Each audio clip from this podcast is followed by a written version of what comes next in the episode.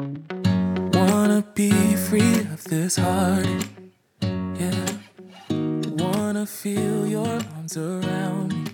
I need you more. 皆さんこんにちは後藤塾へようこそ栄養アドバイザーの後藤美由紀ですこの番組は体を機能させる食事法や栄養素の役割予防意識などについての具体的な方法や毎日を丁寧に生きるための考え方など体お肌心を自らの手で健やかに整える方法をお伝えいたします。今回のテーマは冬と春が旬のサワラ意外と簡単な調理法ポワレで召し上がれについてお話をいたします。皆さんお魚をしっかり食べていますか？魚編に春と書くサワラの旬は冬と春の1年間で2回あります。関東では冬が旬の寒ザワラ関西では春が旬のサワラが好まれているようです。ではこのサワラの栄養素を見ていきましょう。100g あたりタンパク質約 20.1g 炭水化物 0.1g 脂質 9.7g 100g 食べるだけで 20g もタンパク質が取れるなんて嬉しいですよね。お魚ですので糖質もほとんどありません。このほかこのサワラを 100g よりもう少し多めに食べれば1日分のビタミン D が補えるのも嬉しいところ。ビタミン D は骨の健康に欠かせない栄養素です。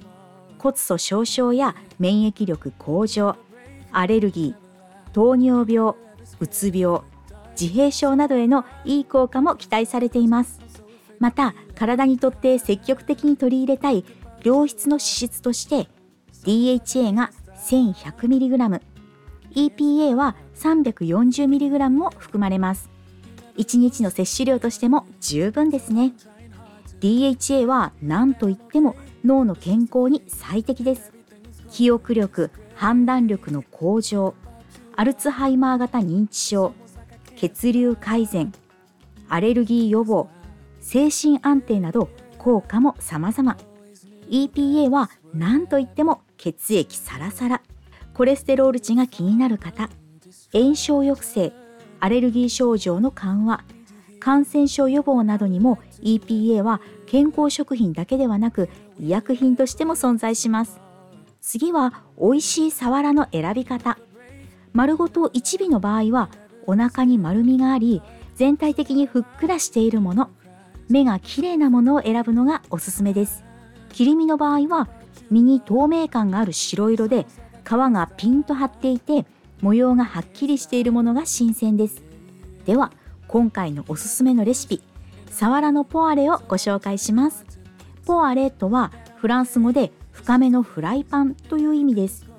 家庭のフライパンで肉や魚をカリッと香ばしく焼き上げる調理法のことです。ゆっくり火を通し押さえながら焼き皮目をカリッと焼き上げます。時間がかかる。難しい。調味料が多いなどという面倒なことはありません。必要なのは丁寧に調理をすることだけです。このポワレの時にアロゼという技法があるのですがアロゼとは調理中に肉や魚料理から出た油や焼き汁溶かしバターなどの液体をかける行為のことです。シェフの方が油やバターを食材にかけながら調理をしているところを見たことはありませんか？このアロゼをする場合食材がお肉であればフライパン内の油にお肉のうまみがたっぷり含まれているので油やバターをお肉にかけながら調理をするとパリッと美味しく焼けますが魚のポワレの油には魚の臭みが残っているためアロゼをしないか一度皮目を焼いた後にフライパンの中の油を拭き取り新しいオリーブオイルを足してから少しアロゼをすると美味しく焼けます。私はそこまで食材の臭みを気にする方ではありませんが魚料理の際には簡単に下処理をしています。魚の種類によって塩または塩やお酒を振りキッチンペーパーで余分な水分を取ってから調理をするようにしています。このほんの少しの手間が食べた時の美味しさを上げてくれています。ではサワラのポワレを調理していきましょう。サワラの切り身の身の方に塩を振り浸透圧を利用して余分な水分を出してキッチンペーパーで拭き取ります。少し多めのオリーブオイルをフライパンに入れほんのり煙が出てきたらさわらの皮目を下にして反り返らないように指やフライ返しなどで押さえます。より美味しく仕上げるためには皮目が均一に焼けたら一度フライパンの中の油を拭き取り新しいオリーブオイルを追加して身の方を軽く焼いていきます。面倒なことや難しいことはありませんので体に嬉しい美味しく簡単な調理法で旬のお魚をいただきましょうね。ここまでお聞きくださってありがとうございました。この番組は毎週水曜日と金曜日の21時から配信します。もしよろしければコメントなどいただければ嬉しいです。次回はあなたのやる気も元気も美肌も自由自在。ミトコンドリアの質と量を高める方法をテーマにお送りいたします。いつも調子のいい体ってこんなに楽なんだ。お肌綺麗ですね。って言われるのってすごく嬉しい。心が強くなるといろんなことにチャレンジできる。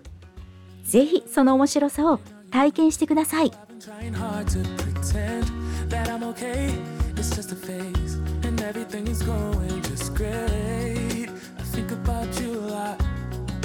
It's almost like I can't stop. Can't stop. Yeah.